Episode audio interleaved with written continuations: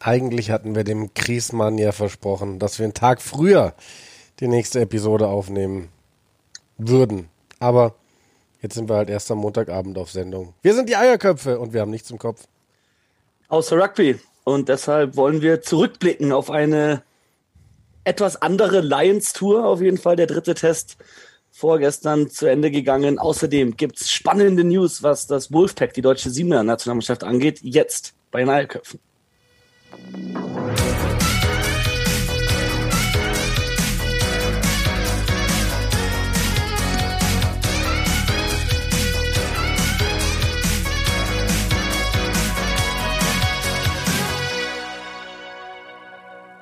Ja, Simon, okay. willst du vielleicht kurz verraten, warum ähm, wir gestern am Sonntag keine Folge aufnehmen konnten? Du warst im Einsatz. Ich, ich war tatsächlich im Einsatz. Bevor ich darauf zu sprechen komme, würde ich sagen, ich habe gerade gemerkt, dass ich in einem, es ist schon dunkel draußen, weil wir die Folge recht spät aufnehmen und ich habe das Licht in meinem Zimmer an, keinen Vorhang davor und sitze auf meinem Bett und tanze im Schlafanzug äh, zu unserer Eierkopfmusik und auf jeden Fall beobachten mich mindestens fünf Nachbarn gerade. Ich wink einfach mal schön. Hallo Nachbarn. Und hoffe, dass sie nicht die Polizei rufen. ähm, gestern tatsächlich äh, nach einem schönen äh, Samstag im Irish Pub und danach noch, äh, sind wir jetzt weitergezogen, am Ende bei dir versackt. Und ich war, glaube ich, um drei oder so zu Hause. Das kommt und auf dem Weg ja. nach Hause hat meine Freundin noch beschlossen, nachdem sie einen Aufruf auf Facebook gesehen hat von einer Frettchen-Nothilfe, dass die jemanden brauchen, der ein paar äh, Notfallfrettchen von München nach Kempten fährt mit dem Auto und hat äh, im Suff auf der Heimreise natürlich gesagt, mach mal. Äh, beziehungsweise mich gefragt, ob ich es machen würde und ich habe natürlich gesagt, mach mal.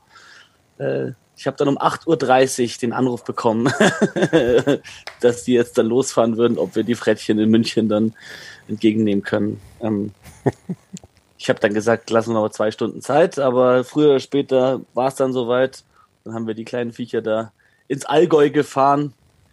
Knappe zweieinhalb Stunden sind wir da gefahren im Endeffekt. Also ihr merkt auf jeden Fall, Simon ist ein sehr, sehr guter Mensch. Äh, ein tierlieber Mensch vor allem. Ja. Und Glaub, steckt, ich, es gibt wenige Menschen, für die ich das tun würde. und steckt auch gerne mal zurück. Seine eigenen Bedürfnisse. Wie zum Beispiel Sonntag ausschlafen und auf der Couch liegen. Für zwei Ey, Frettchen. aber ganz ehrlich, die haben uns Karspatzen gemacht da unten. Allgäuer Karspatzen mit so einem Bergkäse, den die Nachbarn selber gemacht haben. Sowas habe ich noch nie gegessen. Das war, ich habe vier Portionen Käsespätzle gegessen. Und du erzählst mir gerade eben, als wir im Fitnessstudio waren, noch, dass du bald eventuell unter 90 Kilo bist. Da kann ich nur einmal laut lachen.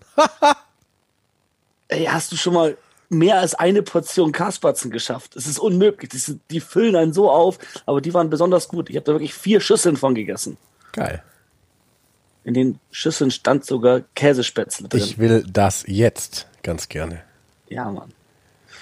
Ja. Nee, ähm, Käsespätzle waren sehr gut, die habe ich gebraucht, denn ich war etwas verkatert, weil wir haben am Abend davor etwas getrunken, weil wir waren zusammen im Pub und haben die Lions geschaut und das war auch ein Spiel, da konnte man mal drauf anstoßen, weil es war mit Abstand das Beste der Lions Tour. Absolut. Und ähm, ich glaube, da hatte Finn Russell großen Anteil dran.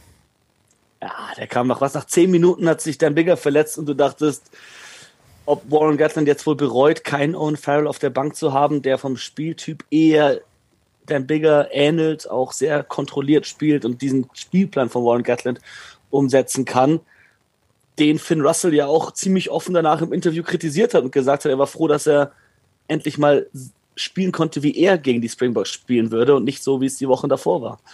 Ja. Und äh, Warren Gatland hat dafür äh, im Gegensatz dazu gemeint, dass sie das Spiel wegen dem Knock-on von Finn Russell verloren hätten. Also ich glaube nicht, dass die zwei nochmal beste Freunde werden. Ja, das auf gar keinen Fall. Aber ich finde, das Spiel hat so ein bisschen gezeigt, wo es in meinen Augen mit den Lions hingehen müsste. Weg von diesem unbedingten Gewinnen müssen, so eine Serie. Natürlich willst du gewinnen, du bist Rugby-Spieler und gerade mit den Lions auf der Brust. Aber kann man das nicht versuchen mit so ein bisschen Barbarians-Flair, weil die ersten zwei Tests, das war so taktisch und so viel Abnutzungskampf. Und der dritte war einfach geiler. Mit Finn Russell, der dann mal andere Sachen macht, der, der ein bisschen aufzockt und damit vielleicht auch den einen oder anderen so ein bisschen ansteckt. Und ich finde, das wäre vielleicht die Marschroute für die Lions in den nächsten Jahren. Ich glaube, dass sich Rugby generell in diese Richtung entwickelt, weil, weil alle Zuschauer wollen das sehen. Diese Saison haben wir gesehen, man kann damit erfolgreich sein. Der Premiership, die Harlequins haben gewonnen gegen die Exeter Chiefs im Finale, die ja eher vom Spieltyp, Spieltyp ähnlich sind wie Südafrika und die Harlequins äh, äh, unvergleichbar. Eine Mischung aus All Blacks und Barbarians und dann noch äh, ein bisschen mehr Siebener ungefähr damit drin, also die ja wirklich einen ganz offenen Zockerspielstil haben. Und ganz ehrlich, ich kenne keinen Rugby-Spieler, der nicht gerne so spielt, der nicht gerne Platz hat, der nicht gerne den Ball bewegt und ein schnelles Spiel hat.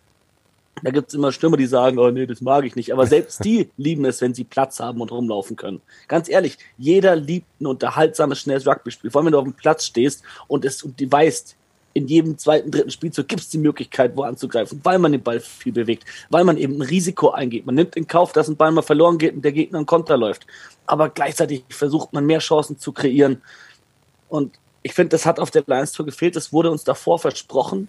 Warren Gatland und, und Gregor Townsend und, und, und alle haben gesagt, sie, wo, sie, sie werden nicht nach Südafrika fahren und das Spiel der Springboks spielen, weil da sind die Springboks die besten der Welt. Sie sind nach Südafrika gefahren, sie haben das Spiel der Springboks gespielt, sind den ersten Test glücklich gewonnen, muss man sagen. Ja. Das war keine ganz klare Sache, das kann jede Mannschaft gewinnen. Den zweiten Test klar verloren. Und den dritten hätten sie tatsächlich gewinnen müssen, aber nicht, weil sie gespielt haben wie die Springboks, sondern weil Finn Russell sein eigenes Ding gespielt hat und äh, der wirklich Chancen kreiert hat, noch und nöcher.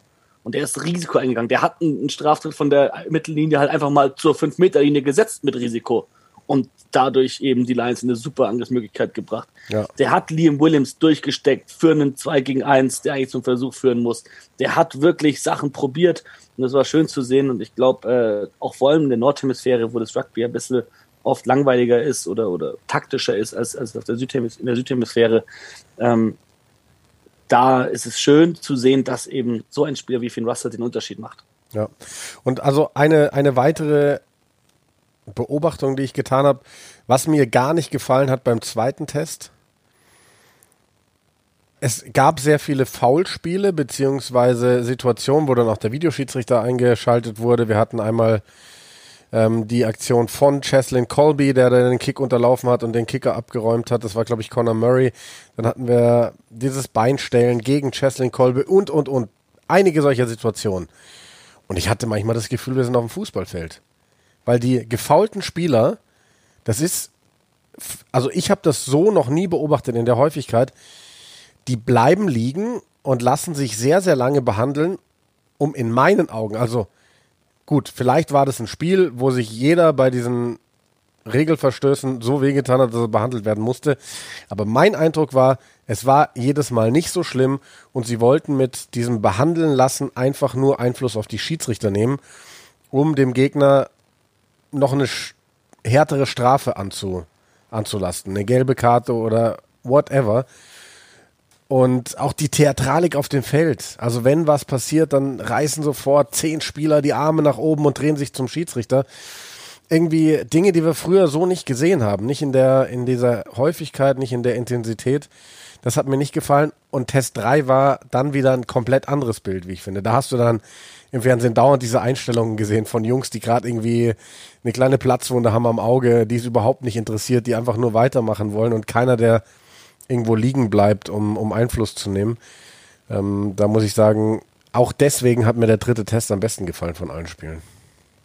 Bin ich absolut bei dir. Der, der zweite, das war kaum anzuschauen. Das, die ganze Woche war schon, war schon durchwachsen. Das hat angefangen mit, mit, mit Rusty Rasmus, mit äh, Jakko Johann, mit, mit seinem ganzen, dass er dann dieses 60-minütige Video ähm, aufnimmt, wo eigentlich nur den Schiedsrichter kritisiert, Nick Barry. Und der hat in dem Spiel vielleicht wenn man sich die Videos anschaut, das ist ja ein paar von den Sachen kann man absolut verstehen. Ich finde, die Lions könnten wahrscheinlich genauso ein langes Video machen mit in die andere Richtung, aber so ist halt Rugby. Es ist unmöglich, alles auf dem Feld zu sehen. Jeder, der schon mal ein Spiel gepfiffen hat, egal auf welchem Niveau, weiß, es ist nicht möglich, alles zu sehen. Es werden Fehler passieren.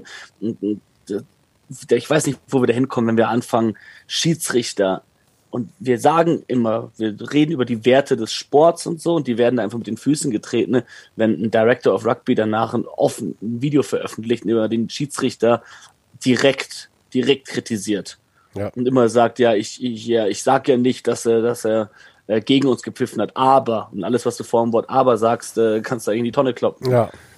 Also das, das fand ich schwierig und dann in dem dritten Test, wir beide waren ja der Meinung, es wäre besser gewesen, wenn die Lions den zweiten gewonnen hätten, weil dann im dritten die Mannschaften einfach hätten aufzocken können. Ja. Aber im Endeffekt, ich, ich war so angespannt, du hast es gemerkt, dass die eingelaufen sind. Das sind alle Win Jones und man weiß einfach, es wird das letzte Lions-Spiel gewesen sein, was der Typ macht ein Joke drüber, nee, den vier Jahren spielt er noch, aber das wird nicht, nicht kommen. Der hat geheult nach dem Interview, aber wie er rauf, rausgelaufen ist, wie die Spieler um ihn rum, wie die alle emotional geladen waren.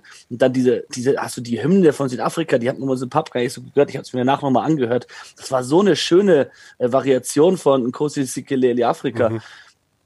Mit äh, Sia Kolisi, der die so inbrünstig mitsingt, mit den ganzen Spielern. Ey, Gänsehaut pur. Ich finde sowieso die südafrikanische Hymne mit einer der schönsten Absolut. der Welt. Und, und, und dann immer zu sehen, wie diese Spieler auf dem Platz das, das, das, das mitsingen, Arm in Arm. Und dann ist Südafrika doch eine Mannschaft. Ich war 2019 für England im Finale. Ich war diesmal ganz klar für die Lions. Aber ich gönne es jedes Mal Südafrika, weil das ist einfach die Springboks. Es ist, ist so eine, so eine, so eine ein, so eine Mannschaft, die man so einfach mögen kann, so eine likable Mannschaft. Ja, weil die Charaktere auch einfach passen. Sei es ein Sia, Sia Colisi als erster schwarzer Kapitän, Weltmeisterkapitän, sei es ein Cheslin Colby, der viel zu klein ist, haben sich zumindest immer alle gesagt, der trotzdem alles in Grund und Boden steppt, sei es wer auch immer. Dann kommt ein Steven Kitzoff, der irische aussieht als jeder Ire. Mornestein, von dem oh, alle. Ja, lass mal kurz über Monistain reden.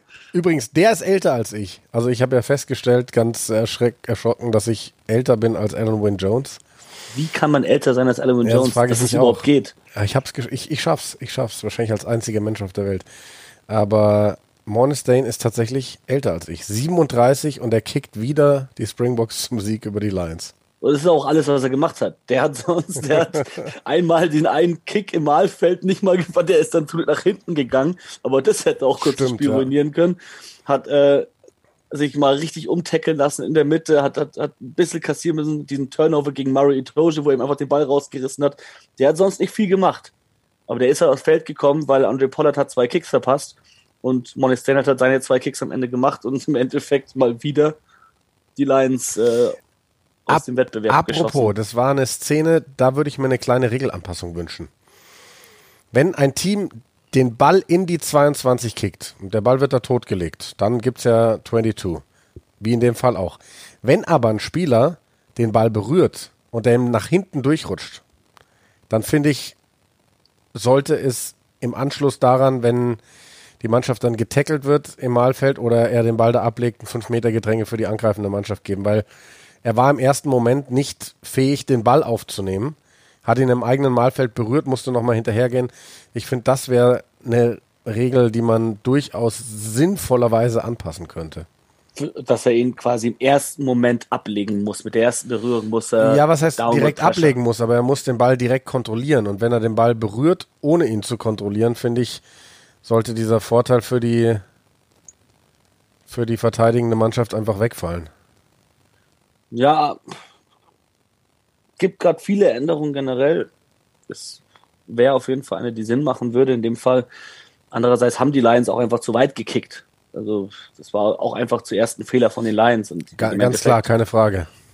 Äh, willst du da jetzt auch nicht Monistain dafür bestrafen, wenn er den dann nach hinten irgendwie durch die Beine sich kullern lässt. Aber es gibt ja gerade viele Regeländerungen mit dem äh, 50-22 und, und, und was am Ruck gerade alles ist dann auch diese, also was, wo ich überhaupt kein Fan von bin, haben wir auch schon mal drüber gesprochen, diese Captain's Challenge. Ich finde, das unterstützt noch mehr das, was wir gerade haben, mit dem das Spieler versuchen, äh, sich theatralisch fallen zu lassen oder noch besser, sie merken, irgendeiner ist mir leicht mit der Schulter gegen den Kopf gekommen. Nicht so, dass es wehtut, aber so, dass er vielleicht eine Karte bekommt und gehen dann zu ihrem Kapitän und sagen dem übrigens hier, lass den mal das checken hatten wir auch jetzt schon im Super Rugby, dass einer gemerkt hat, ah, ich, hier habe ich was ins Gesicht bekommen, ganz klar. Ich finde, wir müssen dem Schiedsrichter wieder mehr Macht geben und, und, und dieses, es kommt lange nichts. Also unterm, also unterm Schiedsrichter, dass der unantastbar ist. Weil das ist er gerade leider nicht. Und das hat man auch gesehen. Und ich finde, dass man Südafrika, sorry, ich habe vorhin gesagt, wie sehr ich sie mag, aber ich finde, man muss sie bestrafen dafür, wie sie sich während dieser Lions zu verhalten haben. Ein Rusty Erasmus, der jetzt nicht mehr Head Coach ist, sondern Director of Rugby und das ist halt ein Witz, weil er hat es halt nur gemacht, damit er jetzt am Seitenrand stehen kann. Ja. Man merkt, dass er trotzdem immer noch das Sagen hat und jetzt läuft er die ganze Zeit aufs Feld und redet mit den, mit den Spielern, wahrscheinlich redet er noch mit dem Schiedsrichter. Dann gab es diesen, den, die einen, weiß nicht, ob es eine Physio oder Wasserträgerin war, die im Mahlfeld stand, als die Lions Pick and Go gespielt haben und ihre Spieler angeschrien hat und angefeuert hat. Kann nicht sein, die steht im, im Feld, auf dem Platz und, und, und lange, also, also, also während der ganzen Angriffssequenz. Und im Endeffekt ist held up, wo, wo die Polar Linie gegangen ist. Und da steht die drei Meter entfernt. Ich finde, das, das geht halt einfach nicht. Ja. Und, und das hat, das fängt alles an und hört alles auf mit Rusty Erasmus. Und der braucht jetzt für mich einen Schlag auf die Finger, weil wie der sich jetzt halt während der Lions Tour ist, ist kein gutes Bild für unseren Sport. Ja, da bin ich bei dir. Also das, was er da gemacht hat, vor, vor allem dieses, dieses Video, das geht gar nicht. Und ja, die Entwicklung ist seit ein paar Jahren zu sehen, dass die Schiedsrichter tatsächlich so ein bisschen entmachtet werden und das ist so ein, so ein Alleinstellungsmerkmal fast unserer Sportart. Und dieses Merkmal sollte tatsächlich wieder rausgearbeitet werden, weil es auch gerade in Rugby-Entwicklungsländern wie Deutschland viele Leute catcht. Und wenn du das verlierst, dann wird es nicht mehr viele Leute catchen. Ist etwas, können wir gleich schlagen, was ich zum Beispiel finde, was in Frauenrugby noch viel besser funktioniert. Absolut. Und äh, das Frauenrugby, wir haben letztes Mal in der letzten Folge über die Herren gesprochen bei Olympia, über Fiji, über die Sensation. Also ich glaube, dass äh, die Black Ferns, die, die Siebener Mannschaft von Neuseeland, die ein oder andere Siebener Mannschaft der Herren, äh, also auf jeden Fall, vielleicht nicht auf der World Series, aber sonst die ein oder andere Nationalmannschaft auf jeden Fall schlagen könnte. Was die da gespielt haben, das ist unglaublich. Das, das ist wirklich, das ist wirklich Wahnsinn. Also gerade eben Neuseeland, an, anderes Level als alle anderen, völlig zu Recht. Gold, das wäre tatsächlich immer sehr spannend zu sehen, so ein Quervergleich. Ob sie mit Teams wie, ich weiß auch nicht. So zum Beispiel jetzt einfach mal die Mannschaft, die letzte geworden ist im Olympischen Turnier bei den Herren, so Südkorea. Da war spannend zu sehen, wie, wie die Black Ferns gegen Südkorea spielen würden. Und wenn sie da bestehen würden, könnte man vielleicht ein bisschen, bisschen höher noch gehen. Ähm, aber wo du, wo du Fiji bei den Männern erwähnt hast, fast noch schöner als diese Medaille, die Goldmedaille für, für Neuseeland, fand ich ja, dass die Fiji-Damen auch noch Bronze geholt haben. Hammer. Dass die jetzt mit Gold für die Männer und Bronze für die Damen zurückkommen, Wahnsinn. Vor allem, weil das nicht zu erwarten war im Frauenwettbewerb. Die haben ja noch nie irgendwo einen richtig guten Platz geholt. Und jetzt bei Olympia werden sie auf einmal Dritte. Sehr, sehr geil. Also wirklich stark. Da hat man gemerkt, dass einfach Herz und Einstellung im Rugby nochmal dich auf ein anderes Niveau bringen kann. Ja. Das hat echt, echt Spaß gemacht, das ähm, Turnier zu verfolgen, muss ich sagen. Also, ich habe wirklich den Eindruck, dass das Niveau von Frauenrugby in den letzten Jahren auch nochmal deutlich, deutlich nach oben gegangen ist. Und das liegt ja, vor. eben vor allem auch an so einer Mannschaft wie Neuseeland. Die haben ja schon alles gewonnen, die haben die World Series dominiert, haben da, glaube ich, vier von sechs oder fünf von sieben aus oder sechs von acht Ausgaben irgendwie gewonnen. Waren zweimal Weltmeister von, von drei Turnieren und jetzt haben sie auch ihre Goldmedaille geholt. Und ja, war auch dafür einige Spielerinnen sicherlich die letzte Chance. Und die haben jetzt halt wirklich dann alles gewonnen, was man in seiner Karriere so holen kann. Schon sehr, sehr geil. Vier, nee, fünf Spielerinnen aus dieser Mannschaft haben Rugby World Cup im 15er gewonnen, das Rugby World Cup im 7er, World Series im 7er, Commonwealth im 7er und Olympia im 7er. Ja, krass. Fünf Spielerinnen. Wahnsinn. Natürlich mittendrin Porsche Woodman, also ja. die ist Ausnahmeathletin. Ja, ja, das sind noch ein paar andere. Also legendär ja auch Ruby Tui. Dieses Interview mit ihr auch nach dem Spiel gegen Russland oder so. Ja. Phänomenal. Neuseeland überrascht mich in, in, in so vielen Hinsicht. Es ist ja ein Land mit knapp 5 Millionen Einwohnern, eine Insel und wie die im Rugby-Sport dominieren mit den Herren und mit den Frauen. Jetzt sind die vor ein paar Monaten, Wochen zwei Monaten ungefähr, auch noch im Test Cricket, also das ist das, das lange, die lange Version von Cricket, die für so fünf Tage dauert. Da sind die jetzt World Champion geworden, haben Finale gegen Indien gewonnen, ein Land mit über einer Milliarde Einwohnern, deren Nationalsportart das ist. Hat Neuseeland gewonnen. Also, es ist unglaublich. Man muss sich mal fragen, was passiert, wenn die Neuseeländer beschließen, so, jetzt wollen sie mal Fußball ernst nehmen. Ja, ich glaube, das wird nicht passieren. Aber es ist eine extrem sportliche Nation, weil sie sind ja auch im Segeln sind sie absolute Weltspitze. Ähm, und was noch? Es gibt dann noch eine weitere Sportart. Wo sind sie denn noch so gut, die Neuseeländer? Aber es ist einfach insgesamt so, auch wenn du in dem Land bist, ähm, die machen ja wahnsinnig vieles richtig. Da gibt es einmal, dass, dass Zigaretten, Alkohol wahnsinnig teuer sind. Du siehst echt nicht sonderlich viele Leute rauchen. Finde ich, find ich nicht gut, dass das Alkohol so teuer ist. Dann siehst du ganz viele Schulkinder, die barfuß unterwegs sind.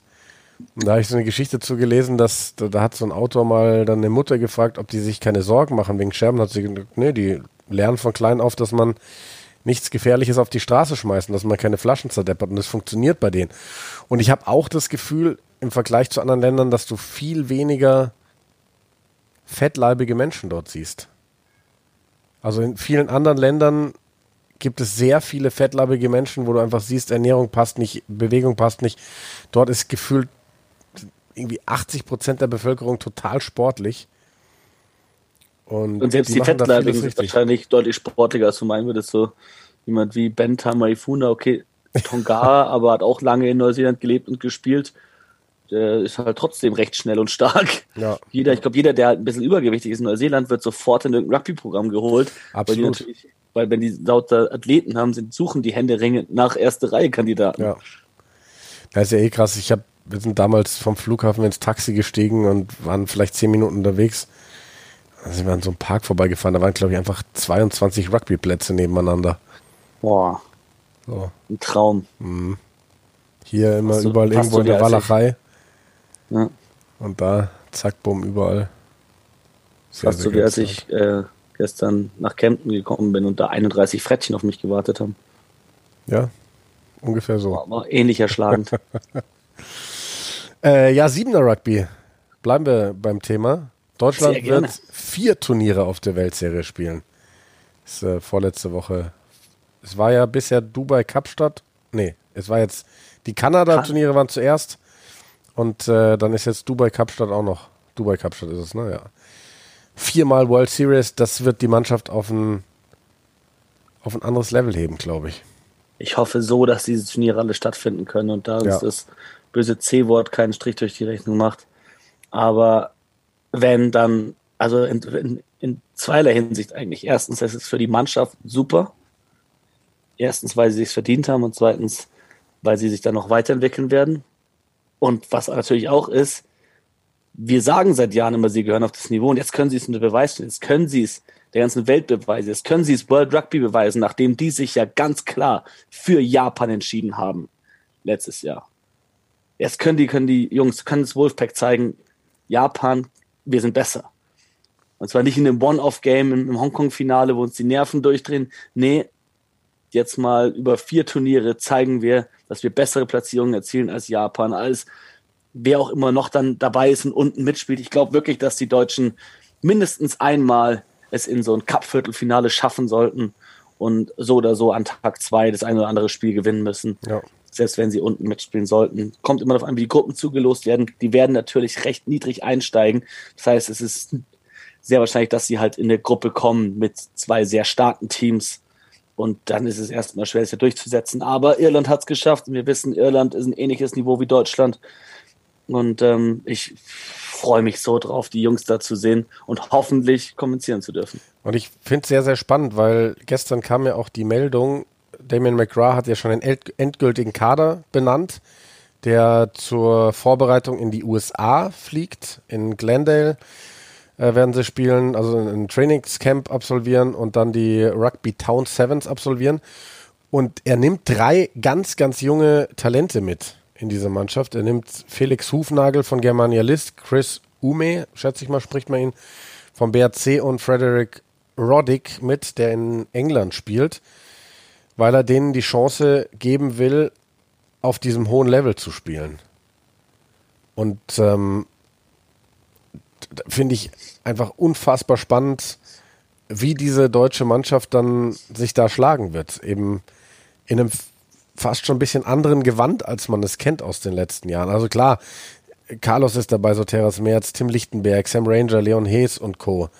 Aber dann eben auch mal so ein paar Youngster da zu sehen direkt auf der World Series, bin ich sehr gespannt. Vor allem der Hufnagel, der hat halt bei der deutschen Siebener Meisterschaft so unglaublich gezockt. Ich habe dieses Finale gesehen, Germania gegen RGH. Und der hat wirklich, und die, die RGH-Mannschaft war quasi die Nationalmannschaft plus zwei Spieler noch. Aber das waren halt alles so die Beste, das Beste, was sie zu, äh, aufzubieten haben. Und der ist da durchgelaufen, wie er Bock hatte. Der hat Handoffs ausgeteilt für jeden, der wollte. Der ist durchgebrochen, hat Leute ausgesteppt, hat richtig Power in den Beinen. Also bei dem bin ich gespannt, weil den schätze ich so ein, dass der auch kaltschnäuzig genug ist, dass es den ist, dass es dem nichts ausmacht, den Schritt auf das höhere Niveau noch zu gehen. Es gibt halt so Spieler, die schaffen das ohne Problem. Es gibt Spieler, die tun sich einfach schwer, sobald sie dann aufgeregt sind, weil sie einen Adler auf der Brust haben, das dann nicht mehr umsetzen können, die normalerweise die besten Skills haben, aber dann normale Pässe nicht ankommen und die halt einfach sich dann in die Hose machen. Und ich schätze ihn halt so ein, dass er das komplette Gegenteil davon ist. Ähnlich wie auch von Germania, der Nicky Koch, der halt auch auf dem Niveau sowas von aufgeblüht ist. Und das ist, finde ich, super, dass der Damien McGrath da sagt, er nimmt drei Youngster mit und, und, und schaut, was sie, was sie machen können, wie sie sich entwickeln. Und äh, wenn das schnell geht, dann würde es mich nicht überraschen, wenn wir da jemanden auch mit äh, auf, auf der World Series dann sehen. Sonst ist dieses Team ja ziemlich in Stein gemeißelt. Aber vielleicht brauchen die auch ein bisschen frisches Blut. Na ja, gut, also so wie ich das verstanden habe, ist das jetzt wirklich der Kader dann auch, der sich auf die World Series vorbereiten soll. Und da sind zum Beispiel jetzt nur zwei Jungs überhaupt von der RGH dabei, mit Carlos Soteras Merz und Tim Lichtenberg. Also wenn wir mal den Kader durchgehen, der da jetzt veröffentlicht worden ist, das sind die Spieler, die, die eben in die USA reisen. Das sind Carlos Soteras Merz, Tim Lichtenberg, dann Sam Ranger und Leon Hees von Heusenstamm, Marcel Kütziev aus Handschuhsheim, Ben Ellermann, St. Pauli, Bastian van der Bosch und Phil Chesney von 78, Chris Ume, Felix Hofnagel, Jonathan Daw und Frederick Roddick. Also deswegen sage ich ja, es ist ein relativ neues Gewand, da fehlen so ein paar Namen. Dann haben sie noch dazu veröffentlicht, dass drei Spieler, die nicht dabei sind, Robin Plümpe, Tim Biniak und Nicolas Rinklin, ähm, mit den French Barbarians einige Turniere spielen werden, was ja auch eine große, große Ehre ist. Und das zeigt ja auch, was für ein Ansehen das deutsche Siebener Rugby international sich erkämpft hat, dass so eine Anfrage kommt. So, wollt ihr Spieler, könnt ihr Spieler für die French Barbarians abstellen? Auf jeden Fall. Ja. Ich bin gespannt, ob das wirklich der finale Kader sein wird für die World Series Turniere. Also für mich fehlt da ganz klar noch ein Fabs Heimpel. Genau. also es ist der endgültige Kader für, für dieses Vorbereitungsturnier in den USA, aber ist ja schon auch ein Fingerzeig eben, wenn da diese drei Jungen dabei sind und, und eben die ein, der ein oder andere etablierte nicht. Absolut ein Schritt in die richtige Richtung.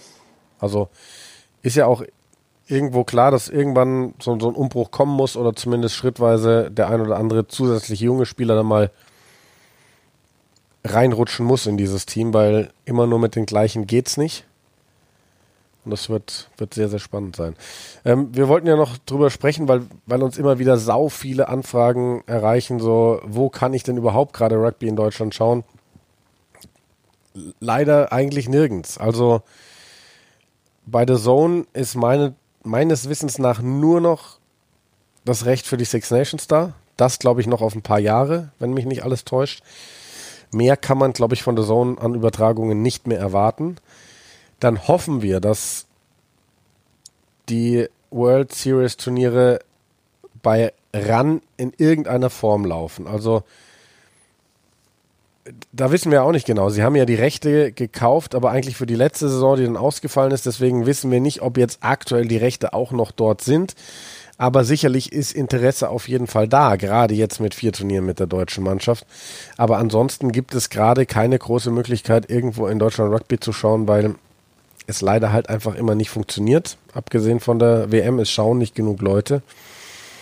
Und deswegen, ja, ist es jetzt ziemlich zurückgegangen und die Sender haben irgendwie keinen Bock mehr, das zu zeigen. Sehr schade.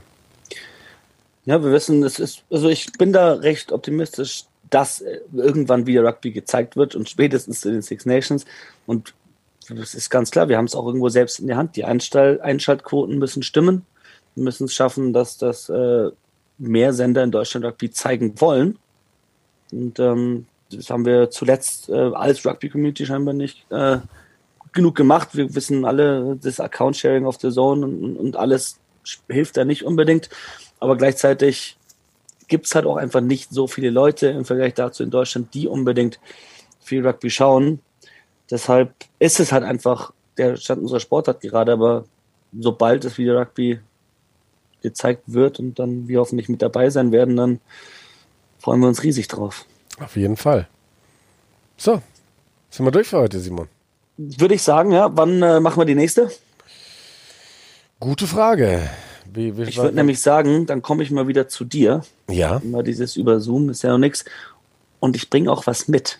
Okay, bin ich gespannt. Denn also auf bin, der deutschen ja. Meisterschaft hat mich ein Hörer von uns äh, angesprochen und hat gesagt, er hätte was für uns. Der Alex Leipheimer hat dann äh, mich zu seinem Auto geführt und dort drin stand ein Kasten Bier mit zehn verschiedenen Weißbiersorten, A2 Flaschen, die Geil. wir dann auf jeden Fall durchprobieren müssen. Der hat zugehört, da ist alles dabei, von dem wir je gesprochen haben in so einer Folge von uns. Ob es jetzt ein Karg ist, ob es ein Gutmann ist, äh, alles mit dabei und äh, bin gespannt, wie unsere Folge klingt, nachdem wir wieder zehn Weißbier getrunken haben. Stimmt, und apropos, Simon, das habe ich ganz vergessen, fällt mir jetzt gerade erst ein, wir haben unseren ersten Sponsor. Haben wir? Ja, haben wir am Samstag ausgemacht. Bikepick.de. Mach dein Bike schick oder irgendwie sowas haben wir uns ausgedacht. Wir sollen noch Cappies kriegen von bikepick.de. Stimmt, du bist mit einer Cappy rumgelaufen. Irgendwie. Ja, genau. Und ähm, ist auch bei der Radelmeier. Ja, Jakob Radelmeier ist äh, einer der Gründer von bikepick.de. Und äh, wir lassen uns von ihm tatsächlich auch in Bierkästen bezahlen. Ähm, das ist jetzt einfach nur ein Freundschaftsdienst, dass wir jetzt bikepick.de dreimal genannt haben, aber die nächsten vier Folgen würde ich sagen, die sind dann, das, da müssen wir dann so eine Aufmachung machen. Ja, ja, müssen wir auf jeden Fall. Wir müssen auch genau wissen, für was wir Werbung machen. Bikepick.de. Ja, aber was ist also? Ähm, die holen dein Fahrrad und reparieren es in München. Und bringst dir So schaut es nämlich aus. So. Aber das machen wir beim nächsten Mal machen wir das professioneller. Genau. Das ist am Ende die, die Folge, die appt so langsam ab. ja, so, ähm, ich bin ja ab heute in einer Woche im Urlaub, aber vielleicht kriegen wir davor noch mal eine Folge hin. Schauen wir mal, lassen wir uns überraschen. Vielleicht kriegen wir auch eine Folge hin, wenn ich im Urlaub bin. Ich werde dir die Technik zu dir stellen und dann ab dafür. So, ja, das war's. Klingt doch, klingt doch vernünftig. Bis bald. Ciao, ciao.